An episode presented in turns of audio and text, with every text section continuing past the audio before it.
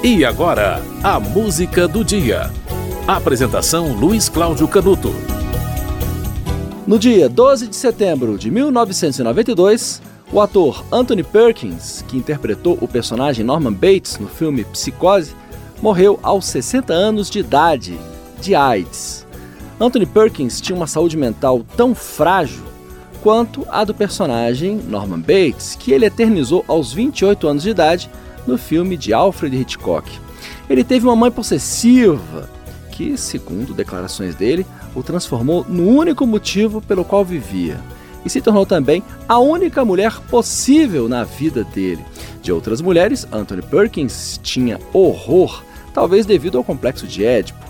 O homossexual Anthony Perkins interpretou tão bem um personagem que era a cara dele, talvez devido ao complexo de Édipo. Quatro anos depois de fazer o filme, ele buscou uma ajuda psiquiátrica e conseguiu abafar a sua homossexualidade. Teve a sua primeira relação heterossexual com a atriz Victoria Principal, do seriado Dallas.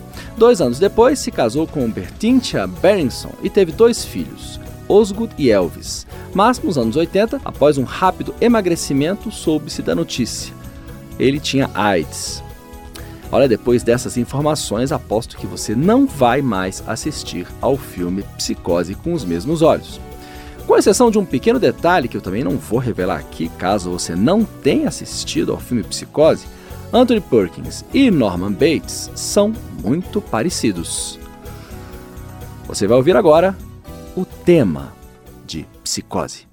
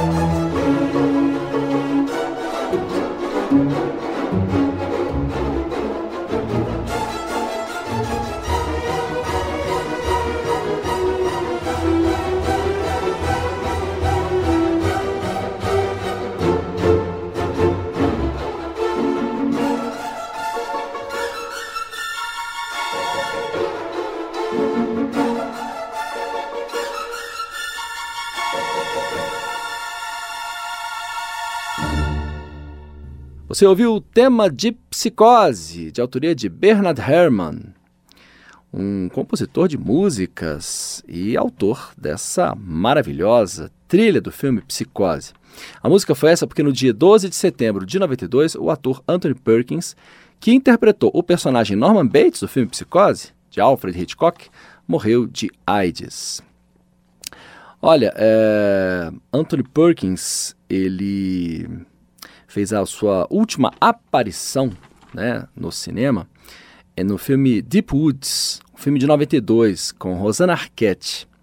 Ele chegou até a concordar, olha só, a fornecer a voz para o papel de um cirurgião dentista no, no desenho animado dos Simpsons.